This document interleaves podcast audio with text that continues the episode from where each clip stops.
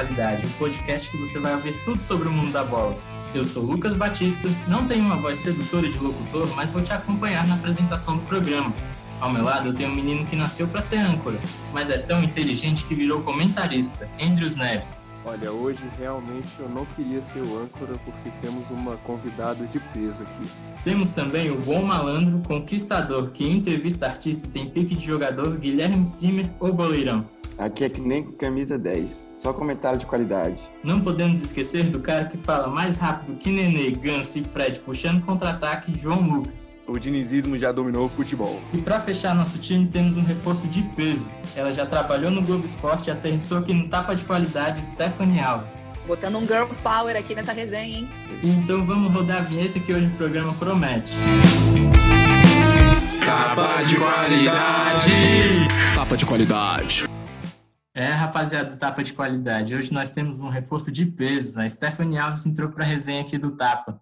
E nós, como somos estudantes de jornalismo, tanto eu quanto Guilherme, João Lucas e Enders, temos muitas curiosidades para saber da Stephanie. Ela teve 11 anos de experiência em televisão, foi apresentadora do Globo Esporte, cobriu política, trabalhou na CBN, então ela tem muito a nos contar. Então, primeiro, bem-vinda, Stephanie. E eu queria assim que você se apresentasse um pouco para os nossos ouvintes e contasse um pouco como que você chegou até a Globo, né? Porque geralmente você fez o caminho inverso. As pessoas começam geralmente na parte entram como estagiário e depois vão para a produção e tudo mais. Você já entrou como produtor, então bem-vinda e conte um pouquinho dessa experiência para gente. Bom dia, brigadão aí todo mundo. Pô, que honra fazer parte aqui desse do, do Tapa de Qualidade, já estreando esse quadro de entrevista aqui de vocês.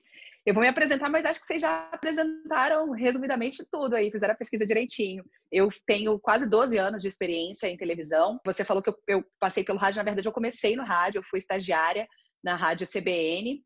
E lá eu cobria muito política, né? Cobria a, a, a rotina do executivo local.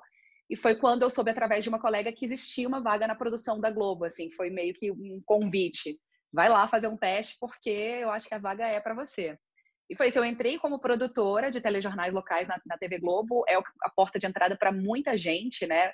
É, é, meio que um caminho, assim, é o início do caminho de, de, de uma galera que está lá hoje, uma galera de peso que está lá hoje.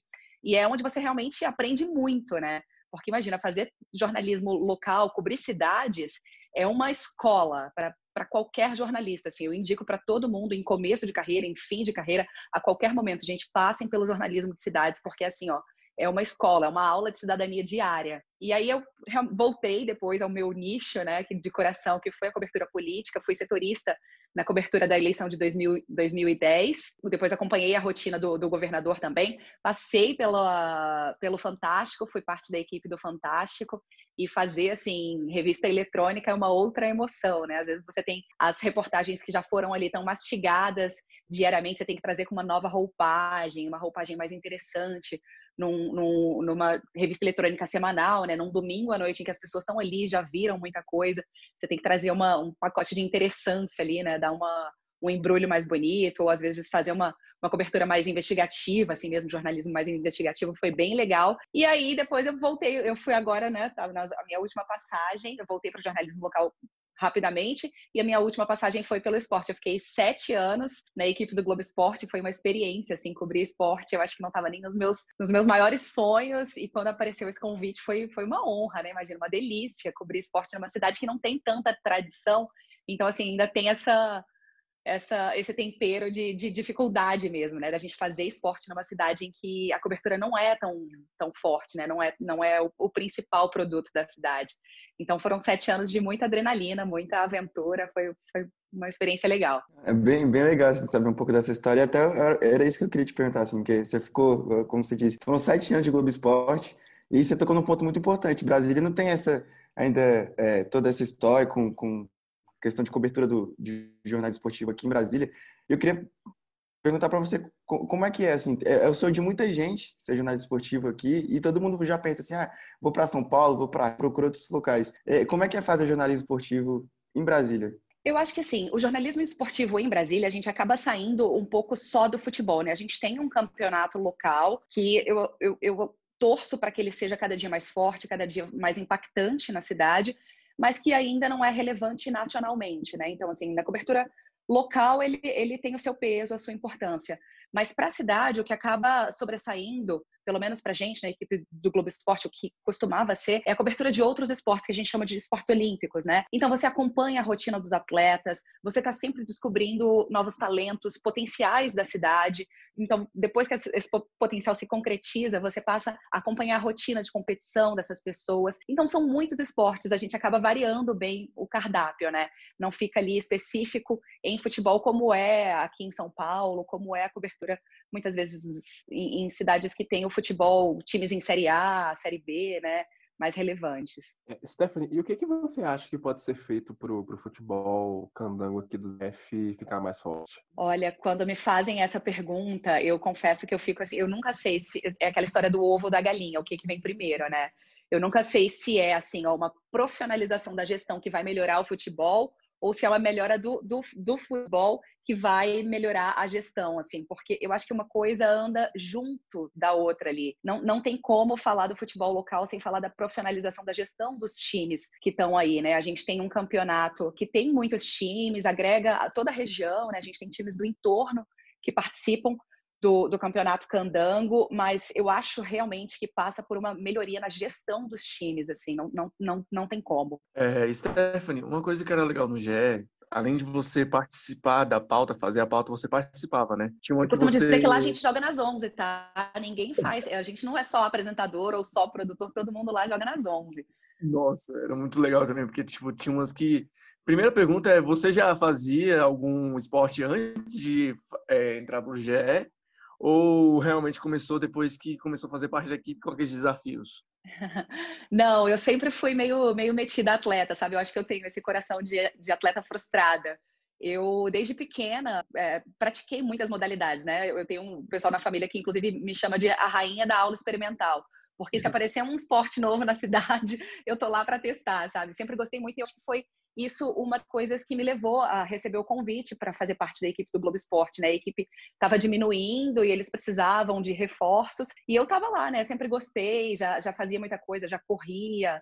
Na adolescência joguei voleibol também. Eu já tinha curso de kitesurf, então assim, é, eu sempre fui metida besta, sabe? Tava nas férias sem fazer nada, ia tentar alguma coisa diferente. Então, acho que foi uma das coisas que me levou a receber esse convite. E atualmente o que eu faço mais mesmo é a corrida. Assim, uma musculação, claro, que a gente não pode deixar a saúde de lado, mas meu esporte que me, me mordeu, me pegou mesmo é a corrida. É, até essa questão de, de, participar das pautas, você tem alguma história curiosa? Qual foi a pauta assim, mais louca que você fez? Pauta mais louca? Gente, deixa eu pensar, uma pauta muito louca.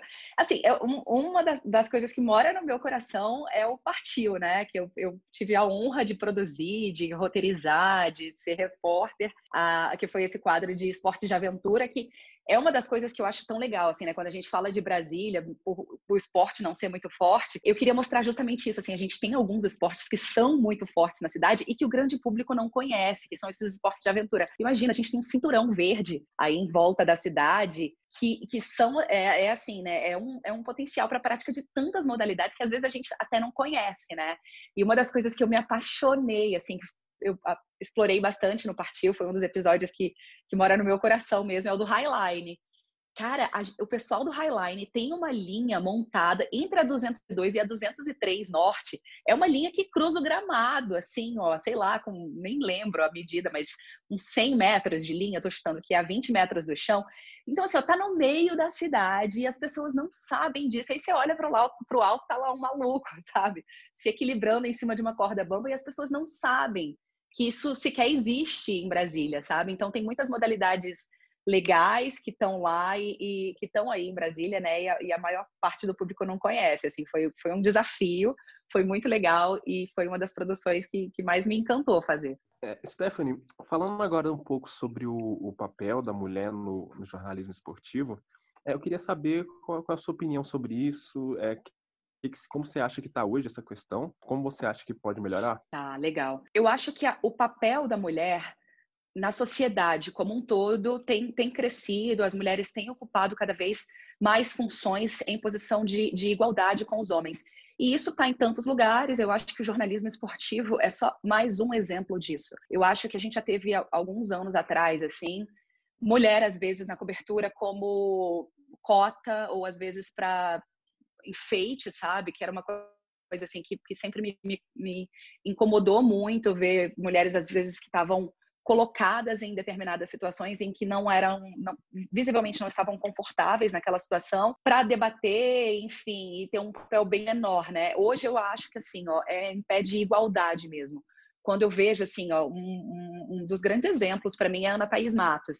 Eu gosto do trabalho dela, eu acho que a gente pode gostar ou não gostar profissionalmente, assim como a gente gosta ou desgosta de algum narrador, de algum comentarista, mas é uma mulher que tem conteúdo e tá lá, gente. Ela tá, participou, imagina, foi a mulher para fazer comentários da primeira Copa do Mundo Feminina transmitida em TV aberta, assim, ó. Isso é, isso é histórico. E eu acho que é um movimento que, que começou que veio para ficar e a gente está aqui, sabe? Daqui a gente não sai mais não. Legal. Mudando um pouco agora, saindo um pouco do jornalismo esportivo, queria tentar fazer umas duas perguntas sobre política agora. Eu vi que você cobriu né, as eleições de 2010 aqui, quando você era setorista de política. É, eu queria perguntar para você como é que foi cobrir aquele, aquele período né, da política brasileira, porque foi muito conturbado. Né? Antes teve o escândalo do Arruda, depois o Rogério Rosso vira governador, e depois vem a eleição, o, o Roriz tenta emplacar a mulher dele né, na candidatura.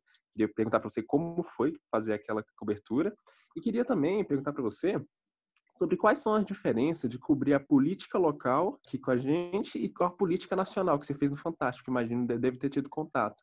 Eu queria saber a diferença entre as duas. Legal, eu vou por partes então, assim. Eu já era da produção local, né? Já, já, já cobria muito o governo, cobria cidades, quando veio o escândalo da Caixa de Pandora, imagina, a gente teve aí em Brasília o primeiro governador preso em exercício de mandato na história do país, assim. É um momento que ninguém imagina, que ninguém espera, mas para quem acompanhava a política local, é, via que era uma questão de tempo até essa, essa bolha de corrupção explodir mesmo, porque a coisa estava muito escancarada mesmo, assim, estava gritante. E aí a gente teve o Rogério Rosso como, como governador tampão, que foi uma aventura, né? Imagina, o cara teve que se comprometer que para ser governador tampão ele não poderia concorrer nas eleições depois, e depois você vê uma tentativa de, de, de concorrer, voltando atrás numa promessa que ele tinha feito, que era um, dos pré-requisitos para ele ser governador tampão. Então, assim, essas coisas mostram muito do que é o jogo político que eu acho que é presente em Brasília, mas é o jogo político que está aí nacional e internacionalmente, assim a nossa política é muito, é muito recente, né? Assim, a gente tem partidos novos, a gente tem uma democracia que é muito jovem. Então, assim, a gente ainda está aprendendo. E eu acho que a gente sempre fala assim, ó, do papel do político, do papel do governador, do papel do deputado, do papel do senador, enfim, a gente cobra dos políticos e a gente nunca se insere nesse jogo, né? Assim, nós como cidadãos, como eleitores, a gente pouco se insere nesse contexto, assim. É uma das coisas que eu sempre eu sempre martelo, assim, num, em, em, conversas, roda de amigos, no grupo da família, às vezes, eu sempre tento jogar com esse papel, assim, de não, não, coloca eles contra nós. Não existe o papel dos políticos contra nós, cidadãos. Somos todos atuantes no, jo no jogo político, sabe? Todo mundo aqui é ator, tanto quanto quem está lá. A gente só elegeu os caras, mas a gente tem o poder de tirá-los também, como a gente já viu isso acontecer algumas vezes. Então, assim, eu acho que em política nunca é eles, sabe? É sempre todos nós. E isso é uma das coisas que, que eu aprendi muito nessa cobertura de, de, de governo local e, e, foi um momento histórico, assim, fazer parte disso foi, foi uma grande honra e que eu sempre tento trazer para a vida e, e, passar isso para as pessoas com as quais eu, eu, eu convivo. E de, de, diferença, se tem diferença de política local ou nacional, eu acho que não. Assim, a gente só vê em proporções diferentes, sabe? Mas o que é o executivo local, a gente vê um exemplo do que é o executivo nacional, sabe? O governador tá para o DF, assim como o presidente tá, tá para o país, atuando muitas vezes da mesma forma muda um pouquinho o viés político, se é de direita, se é de esquerda, mas eu acho que no fim das contas, assim, ó, os, o, o papel que eles desenvolvem, né, os enredos que a gente acompanha são quase sempre os mesmos, né? Infelizmente. É, rapaziada, vai achando que o tapa de qualidade é só esporte, né? Não, que tem política tem tudo. E eu queria emendar, assim, puxando pro início, assim, da Stephaniezinha, lá no, no começo, porque a gente, na minha pesquisa, eu descobri que você se formou na mesma faculdade que a gente está estudando agora, né? E eu queria saber como ah, que, que era essa fase da, da Stephanie estudante, assim, como que você era, assim, no convívio na faculdade. Até uma outra pergunta já emendando, como um sonho que você tinha na faculdade que você conseguiu realizar, ou se as coisas foram acontecendo assim na sua vida mesmo que você não imaginava. Tá aí, ó. Eu sempre fui muito sonhadora, assim, né? Sempre tive grandes ambições, mas deixava meio que deixava a vida levar, sabe? Não fiz um plano específico para a carreira, nunca tive um sonho de ocupar função tal ou cargo tal ou ter crachá X ou Y, sabe? E falando disso de faculdade, assim, lembrando um pouquinho de quem eu era lá atrás, eu acho que é tudo isso, assim, são as as experiências que a gente tem, são os laços que a gente faz ao longo da vida que vão determinando o nosso caminho. Isso que eu contei para vocês de ter surgido o convite para ir para a Globo enquanto estava no rádio, foi de uma grande amizade que eu fiz de cobertura de rua, assim. Colegas de faculdade acompanhavam em lugar tal, em lugar X, em lugar Y. Eu aprendi que isso tem um nome muito muito bonitinho hoje em dia que chama networking. Mas é, é isso, gente. São laços que a gente constrói ao longo da vida que a gente nunca sabe onde podem nos levar. E eu acho que sempre ter feito um trabalho com muita seriedade, com muita determinação, com muita garra, acabaram me abrindo algumas portas, assim, meio que sem, sem planejar, sabe? Eu não tracei um caminho e fui fazendo e fui muito feliz nesse caminho até aqui. Tem dado muito certo. Ah, deixa eu só lembrar uma coisa da pergunta anterior que vocês fizeram, voltando um pouquinho na política. Você falou da, da, da, da cobertura da eleição de 2010. Uma das curiosidades, gente, eu conto essa história para pouquíssima gente, mas vou, vou contar aqui para o Tapa de Qualidade. Vocês lembram daquele debate em que a Wesley Roriz teve que substituir o marido porque, enfim, né, ele foi ali tirado do, da posição de, de, concorrente de cabeça de chapa e ele colocou a mulher dele que não tinha a menor experiência, né? Coisa muito curiosa assim. E eu acompanhei aquele debate em que ela virou meme, né? Vamos, nós temos que, que, que defender toda aquela corrupção, virou musiquinha, virou funk. Eu assisti esse debate do lado do Joaquim Roriz. Ele estava numa salinha, né? A Globo quando leva lá os candidatos, cada um com a sua equipe, ela foi para o debate e ele ficou numa salinha e ele vibrava, porque ele achava realmente que ela estava brilhando nesse debate, né? Quando ela fala assim, a gente tem que defender toda essa corrupção, Joaquim Roriz vibrava, porque ela, ele achava que ela estava assim, ó, dominando, dominando o debate. É uma das curiosidades da carreira aí. Desculpa, só porque eu lembrei aqui, foi mal. Igual você virou funkzinho, virou tudo esse, esse debate muito legal. Sim, um momento único na carreira. e só para voltar no assunto assim que você disse que foram, as coisas foram acontecendo, você acabou concretizando uma coisa que é, acho que o sonho de todos aqui, que é fazer a cobertura de uma Copa do Mundo e de umas de Olimpíadas também, né? Então, eu queria saber de você as curiosidades assim desse momento da sua carreira e, e também desse evento assim, né? O que você vivenciou ali, né? Foi uma coisa única no Brasil. Né? É, foi uma coisa única, acho que, que na vida, assim, né? Imagina, a Copa do 7 a 1 né? É, é um momento para se marcar com estrelinha ali na, na no, no, histórico. É, é, muito legal, assim, quando a gente pensa que um, um evento como esse acontecendo na sua casa, o mundo inteiro está com olhos voltados para o teu país, para um jogo que está acontecendo na sua cidade, no quintal da tua casa ali, né? Mané Garrincha é ponto de passagem para todo mundo, né? Em algum momento do dia, a gente vai de algum lugar para outro, Mané Garrincha está ali. Então, imagina, o nosso quintal, o mundo inteiro olhando para aquilo e você ter a, a oportunidade de trazer, assim, ó, o teu olhar como, como nativo mesmo, como alguém da cidade. O movimento das torcidas ali nos bares era uma coisa lindíssima de se ver. A convivência com os colegas de outras emissoras, de outros países, estando na sua cidade, você como anfitrião de uma festa, é assim, ó, é de uma honra que não, não, não tem não tem explicação mesmo. E você ter, imagina, né, atletas, equipes, gente do mundo inteiro, nomes que a gente vai discutir anos depois, disputando os principais campeonatos no mundo, na Europa, né? Estão aqui, estão na tua cidade. Então, assim, ó, viva e viva com, com toda a emoção possível. Inclusive o 7 a 1 é para chorar, vamos chorar muito, vamos chorar junto. E outra curiosidade que eu tenho assim dessa parte da Copa é como que, que o Globo Esporte teve uma coisa curiosa que foi aquela transmissão meio panorâmica nos, nos nas transmissões do programa mesmo e você como apresentadora como foi vivenciar isso, né? E também eu queria saber se você participou da cobertura daquele jogo Brasil e Holanda que foi em Brasília logo após o 7 a 1 né, foi a disputa de terceiro lugar, se você chegou, eu não sei, como apresentador ou como repórter, está lá, quando você jogava nas 11 e tudo. É, nesse jogo específico eu não fui como, como repórter, não. Eu fui como espectadora mesmo, estava lá para assistir como civil, né? fantasiada de civil lá. É, imagina, né? Todo mundo com o coração na mão e, e, um jogo em que a gente acabava botando mais expectativa do que devia, porque vinha da, do histórico que a gente não gosta nem de lembrar. Eu estava lá só como civil mesmo, chorando como, como todos nós. E do que você falou do, do estúdio panorâmico foi uma das coisas mais gostosas, assim, porque Brasília, eu, eu sou apaixonada, né? Eu, inclusive, sou dessas que defendo a cidade com unhas e dentes. A gente passeia por aí, eu detesto quando falam mal de Brasília, vou em defesa mesmo. E eu acho o, a Brasília bonita, assim, é um cenário muito bonito, né? E você ter um estádio como o Mané e você não explorá-lo seria quase um crime, né? Imagina.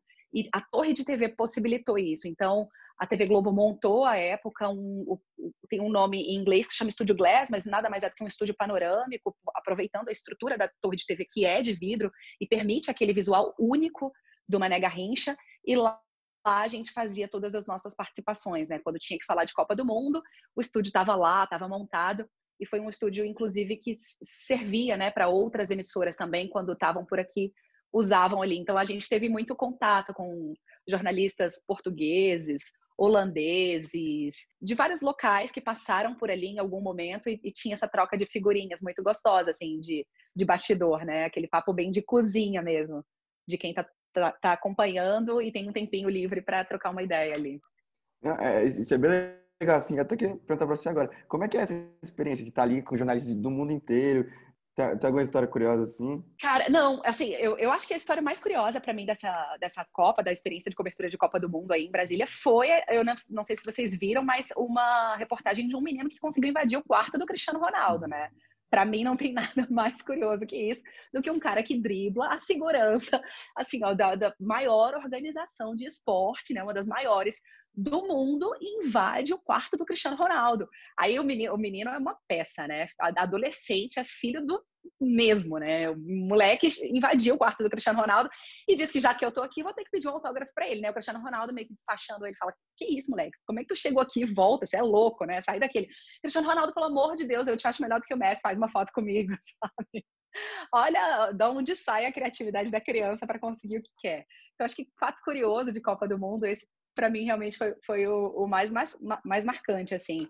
E de experiência com os colegas, é isso, assim, ó, de você, às vezes, abrir o teu horizonte, porque você tá ali numa cobertura, imagina, né? A gente fica até tenso, nervoso em alguns momentos e acaba agindo, tentando agir sempre da mesma forma, seguindo um protocolo, e você vê gente fazendo coisas tão diferentes da sua, né? Então isso acaba te tirando um pouquinho da sua zona de conforto, ver coisas às vezes que você integra na, na, no teu dia a dia, na tua rotina, conhece às vezes um equipamento muito diferente do equipamento com o qual você trabalha.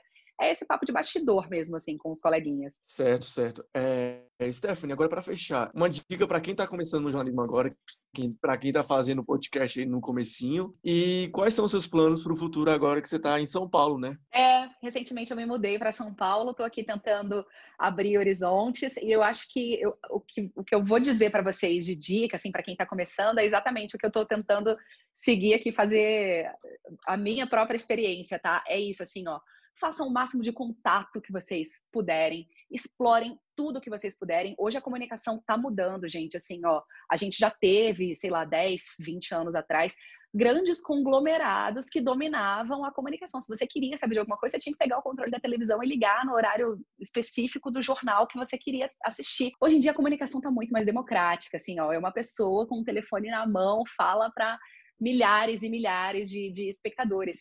Então, isso, assim, ó, façam bom uso das conexões que vocês têm, os colegas de trabalho que vocês puderem né, né, agregar, agreguem ao máximo, explorem as ferramentas, porque é isso, a gente não depende mais de uma câmera super pesada no ombro de um cinegrafista e um auxiliar para fazer o áudio e um repórter ali para fazer a coisa muito específica. Assim, ó, hoje em dia todo mundo é muito multimídia, eu não consigo pensar no, no jornalismo, no, no futuro do jornalismo sem isso, assim, ó, sem multimídia. Explorem, façam cursos, estejam na internet aprendendo o tempo inteiro, não fiquem lá só rolando feed, gastando tempo. Usem o tempo de vocês com coisas úteis e com conhecimento sempre. E é isso que eu estou tentando fazer aqui em São Paulo. Planos para o futuro?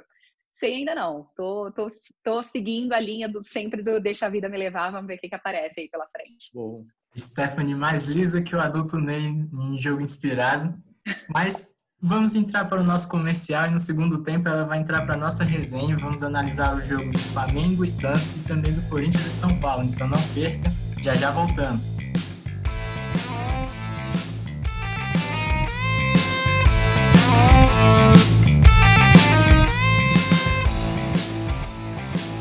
Gostou do Tapa de Qualidade que é dar aquela moral nas redes sociais? Siga a gente no Instagram, é TPQ Podcast. É por lá que você confere os bastidores do nosso programa, fica por dentro sobre tudo do mundo da bola e, é claro, relembra aquela velha e boa polêmica de cada episódio. É por lá também que você confere os resultados da nossa Liga de Palpites e aprende um pouco mais e recebe aquela boa dica sobre o Cartola. É rápido, é fácil e prático. Siga TPQ Podcast.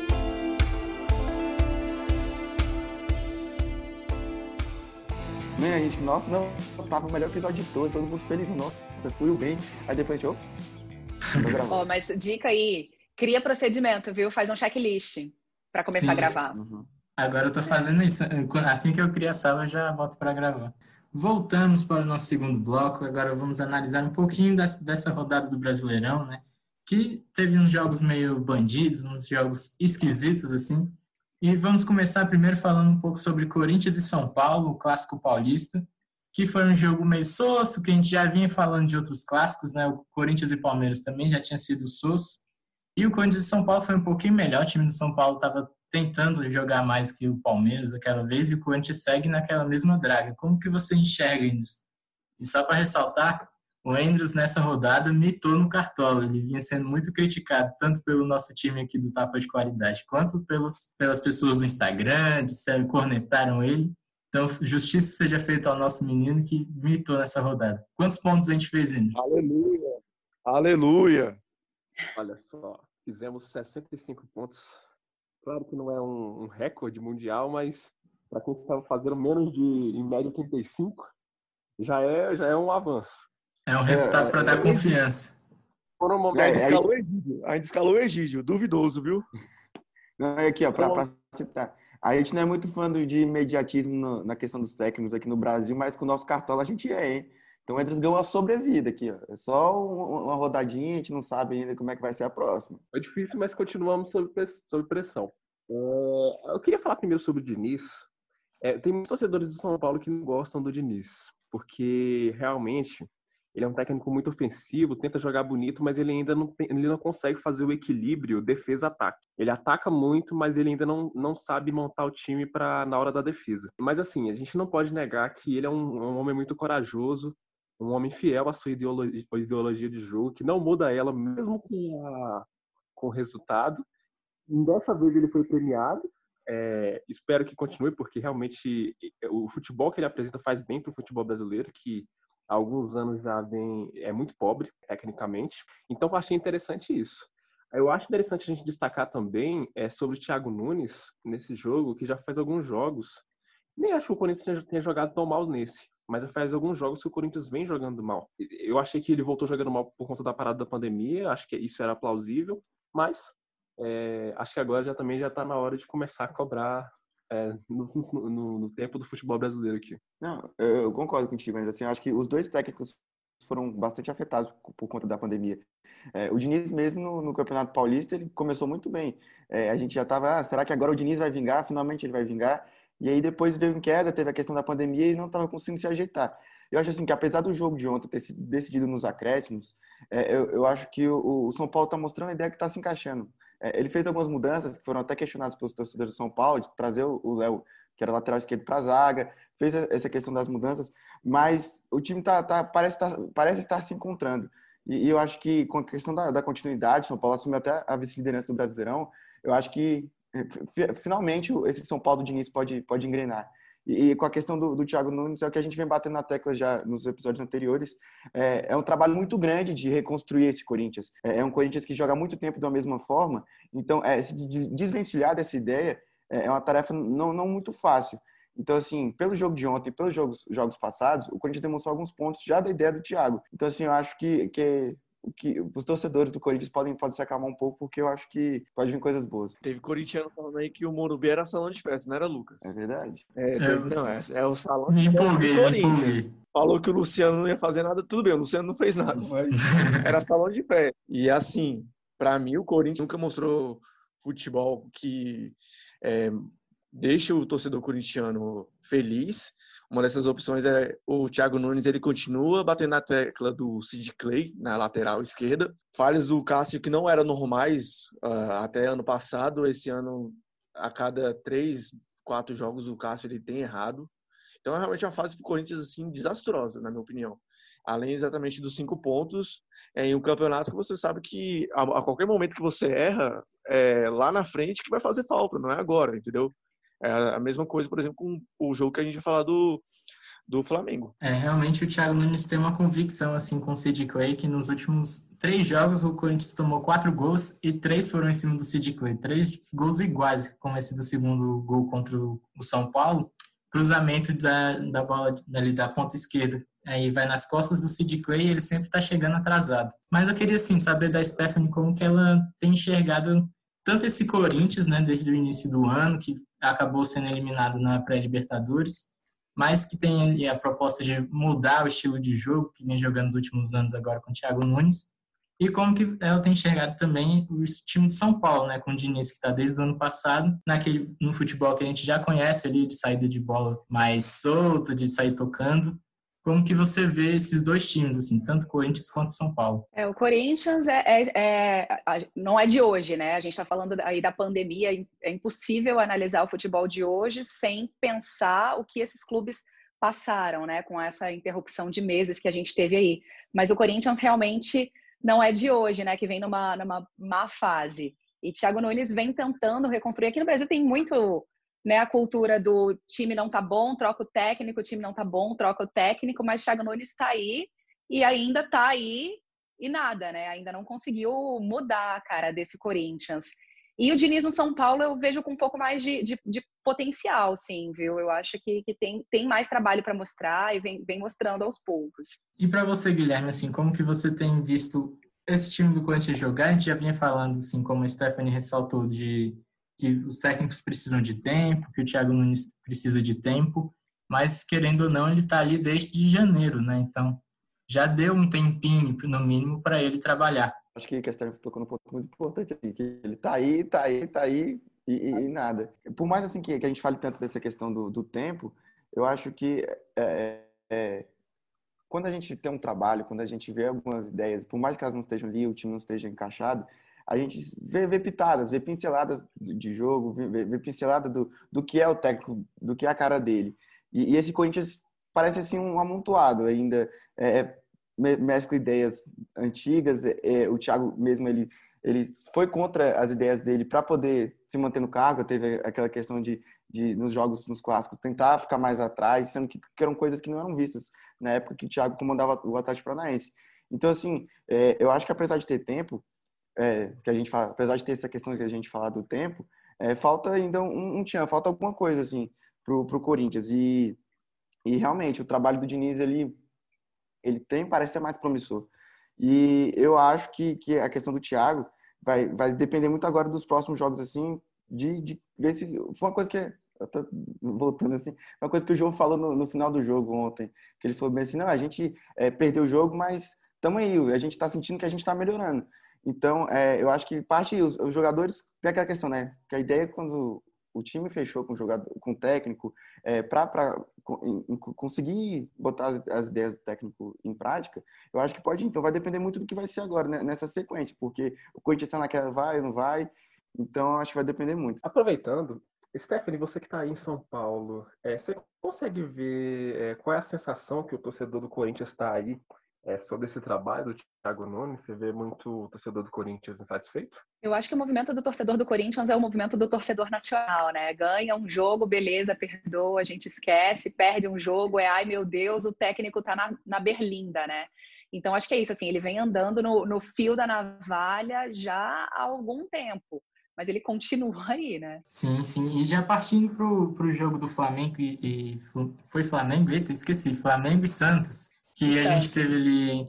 Foi um, belo jogo, assim, né? A gente teve um bom primeiro tempo com o Santos dando um calor maior, né? E ali teve dois gols anulados, que é um, algo que os gols foram anulados corretamente, mas deu uma batida no time do Santos, né? E acabou que o, o Flamengo conseguiu aproveitar ali os contra-ataques, né? Então, já para começar com o Guilherme, que acabou de falar que tem um compromisso logo mais, então vai ter que se retirar. Vou começar com ele aqui para falar um pouco dessa análise do, do jogo do Flamengo. Então, é, você falou, acho que tocou num, num, ponto muito, muito grande. Assim. Acho que o jogo começou muito bem é, do lado do Santos. O Santos ali explorando as costas do Felipe Luiz com o Marinho, que vem vencendo a arma do Santos já nesse Brasileirão. É, eu acho que a questão do VAR, apesar de ter é, os dois gols terem sido anulados corretamente, eu acho que o ponto que está aí é a questão da demora. Parece que o VAR continua, já está é, parece que ele é experimentado já há muito tempo, assim, que não, não melhora. A gente pega, assiste um, um, um, jogo do futebol inglês que é, é assim, um segundo, é muito rápido.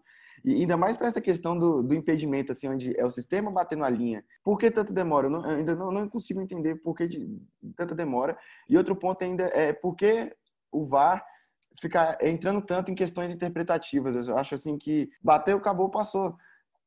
Não, não deveria estar entrando. É, é, acho que o VAR passou a ser uma, uma muleta do futebol brasileiro para os técnicos do, do futebol, para os técnicos, para os árbitros do futebol brasileiro, que, que tem esperado assim, ah, vou ver o que vai acontecer, porque daí se eu fizer merda, o VAR vai lá vai acertar. É, mas acho que essa tecla a gente vai ficar batendo muito tempo nela. E, e, sobre o jogo, eu acho que o Flamengo ontem é, não foi o que a gente imaginou, de ah, depois de uma semana de treinos, o Flamengo vai, será que vai, vai aparecer alguma coisa? Eu acho que não foi, mas o trabalho do Domi começou a aparecer.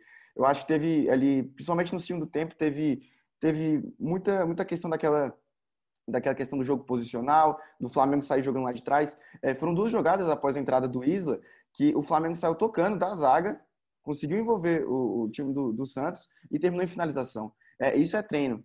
E é uma coisa que a gente não, não, não vinha, não, não tinha visto nada disso ainda. Então, assim, eu acho que, que o trabalho do Dom pode aparecer. E aí, até, assim, parecendo um pouco com, com o Diniz, o começo do Flamengo tá, tá um pouco isso. Assim, o Flamengo tendo muito bem lá na frente, é, em questão de criar chances, de, de é, criar oportunidade de gol, mas não, tá, não tem feito um bom trabalho defensivo. É, vai lá na frente, cria, perde gol. Na sequência, é quase que certo que o Flamengo vai lá, vai, ou vai sofrer o gol, ou o Flamengo vai, vai ter uma, uma chance muito grande de gol para o adversário. Então, assim, acho que é, com o tempo esse trabalho deve equilibrar. Mas ontem, na minha opinião, o Flamengo mostrou pela primeira vez é, o que é o jogo do Domi e o que pode vir a, a a na quantidade do ano. E, Stephanie, eu queria assim, saber de você, né? Nos últimos três jogos, é, a gente teve gol do Gabigol, né? Foram dois de pênalti e um agora contra o Santos. Então, é, e esse, essa foi uma tônica do ano passado, né? O Gabigol foi artilheiro da Libertadores, foi artilheiro do Campeonato Brasileiro.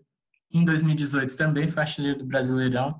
Então, como que você, assim, se você primeiro gosta do Gabigol, que não é uma pessoa que tem a simpatia de todos, mas como jogador mesmo, como você enxerga aí como jogador e se você acha que ele ressuscitou, assim, ele vinha de um longo jejum, né, e agora já voltou a marcar. Levanta a plaquinha, né? Hoje tem gol do Gabigol, hoje sempre tem, né? Sempre tem. Teve muito no ano passado.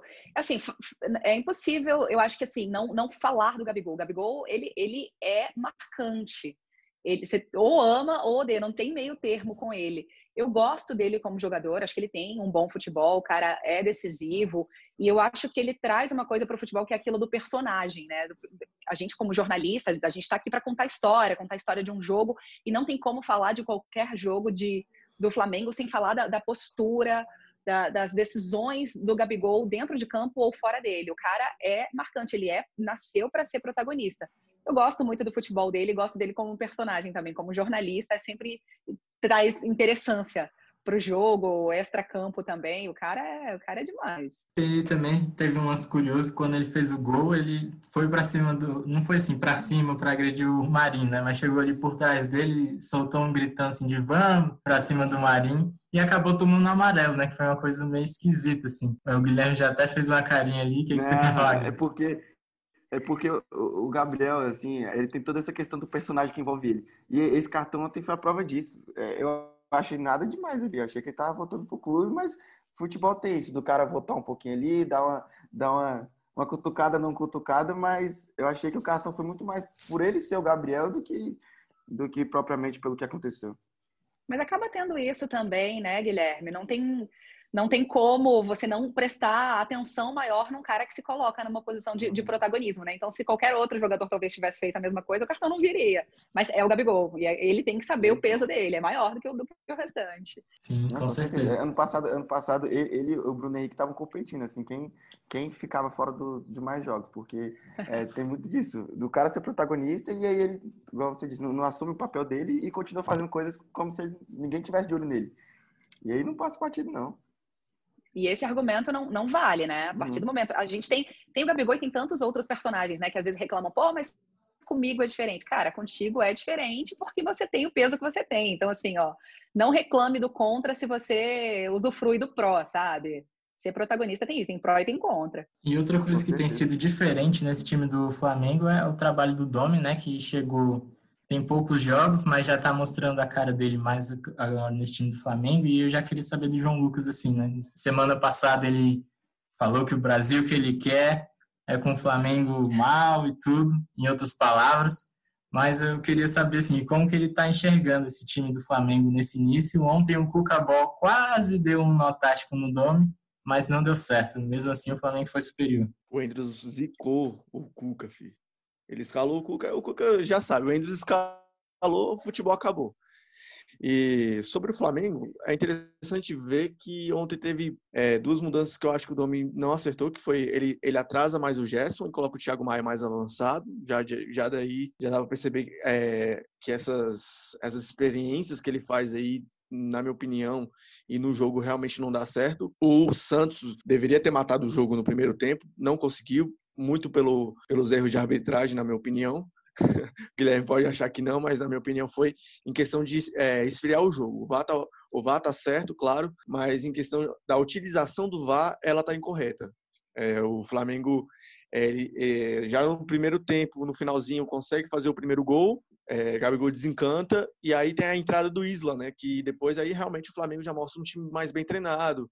Depois entra o Diego Ribas, Everton Ribeiro, e o Ilharão que consegue dar aquela consistência de toque, consistência de pensar o jogo e trazer um Flamengo de outra hora mais paciente que domina o jogo.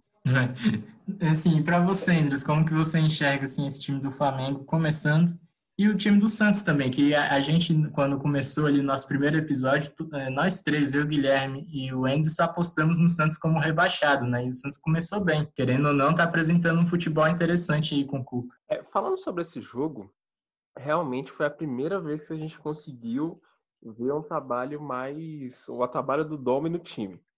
É, eu acho que a gente dá para tirar é que o Flamengo ele tá, tá mais reativo em relação, em relação ao, ao ao que era com o Jorge Jesus.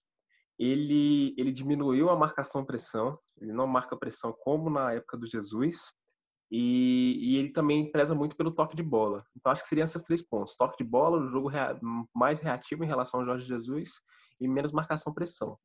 Sobre o VAR, queria falar sobre o VAR. Eu me lembro que no começo do VAR, o Leonardo Garciba, que é o responsável, acho que ainda é, é ele falava que primeiro a gente vai acertar para depois otimizar no tempo.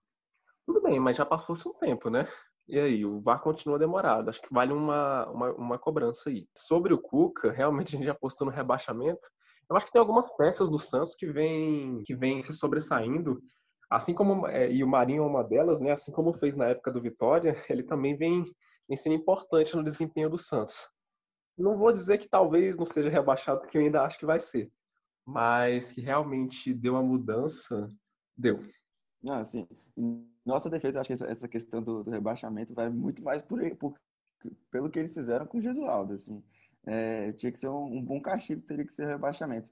É, mas se toda da questão do VAR, até perguntar para você, Stephanie, assim, é, o que, que, você acha que tem, que tem que ser melhorado? Você acha que ainda atrapalha muito é, o desenrolar do futebol brasileiro e o desenrolar das partidas, assim, é que a gente vê picando muito o jogo para parar para o VAR, para ficar olhando, e muitas vezes são lances que, se, ontem mesmo, o Bandeirinha, é, no lance contra o no lance do, do gol do Raniel, claramente ele estava à frente. Assim, foi, foi muita demora para algo que talvez parecesse óbvio no, naquele momento. É, o Guilherme falou da, de picar o jogo e já queria emendar falando assim: se você acha que tira um pouco da emoção do jogo, um exemplo foi que ontem, quando o Marinho fez o gol, ele até fez o sinal do vai, tudo, eu já tinha preparado a mensagem para zoar no grupo e tive que ficar segurando ali 10 minutos a mensagem já digitada para poder zoar ou não tipo, os meninos aqui. Então, queria saber se tira essa emoção né, do torcedor para você. Tira porque tá claramente errado, né, gente? Não, não tá certo isso demorar desse tanto. É, é, tira um bocado da emoção você ter mais de cinco minutos para analisar um lance, assim. Isso, isso é surreal. O VAR já é aplicado, assim, a gente está falando só do futebol, mas ele já é aplicado em outras modalidades, no vôlei, no basquete. Isso já existe e é questão de segundos para você tirar uma dúvida. O problema do Brasil é isso, a gente está se acostumando com a demora do VAR, né? O VAR está aí e, e já chegou há muito tempo, beleza, era uma tecnologia, estava em experimentação, a gente não sabia nem como ia ser a reação dos, dos jogadores, dos clubes, dos árbitros, tinha que experimentar todo mundo mas tá, beleza, experimentou. E agora? A gente vai continuar tendo essa demora, a gente vai se acostumar com ela e vai, vai ser assim mesmo? Não dá, né? Não dá para o torcedor estar tá em casa lá assistindo a partida e, e, e minutos se passarem para você poder zoar, zoar, a galera no grupo do WhatsApp, sabe? Não, não dá para a gente se acostumar com isso, não. Eu acho que tem, tem muito que melhorar o, o VAR. A promessa não foi essa. Não foi isso que venderam para a gente, não. Falar até da questão, você falou da questão dos outros esportes, você acha que, é, como no vôlei, que tem a questão do desafio, ou do tênis, você acha que isso pode, de alguma forma, ser incluído no futebol ou que, que é, esses métodos acha que não, não encaixa com o futebol? Cara, eu acho que assim, ó, poder até pode, mas eu torço para não, sabe? Opinião pessoal aqui, eu acho que não. Porque eu acho que a graça do futebol é essa, assim, né? A gente tem um lance que às vezes, às vezes passa, se, se uma tecnologia como o VAR fosse aplicada em, em, em, todos os lances, em, em, cada detalhe, assim, eu acho que tiraria um bocado da, da graça, assim, eu acho que o futebol é isso e não, tem coisa que não tem que mudar não, sabe? Se melhorar, estraga. E é com as palavras duras da Stephanie que a gente encerra aqui o nosso sexto episódio do Tapa de Qualidade, a estreia do nosso quadro de entrevistas, não poderia ser mais especial. A gente agradece a presença da Stephanie e já aproveito para pedir para seguir ela nas redes sociais, no Instagram, é Stephanie Alves, Sigam a mim também, que sou arroba lucasgsb. Temos o arroba gsimer, o arroba srsupertramp e arroba andrewsnelly. A gente agradece por nos ouvir e até a próxima.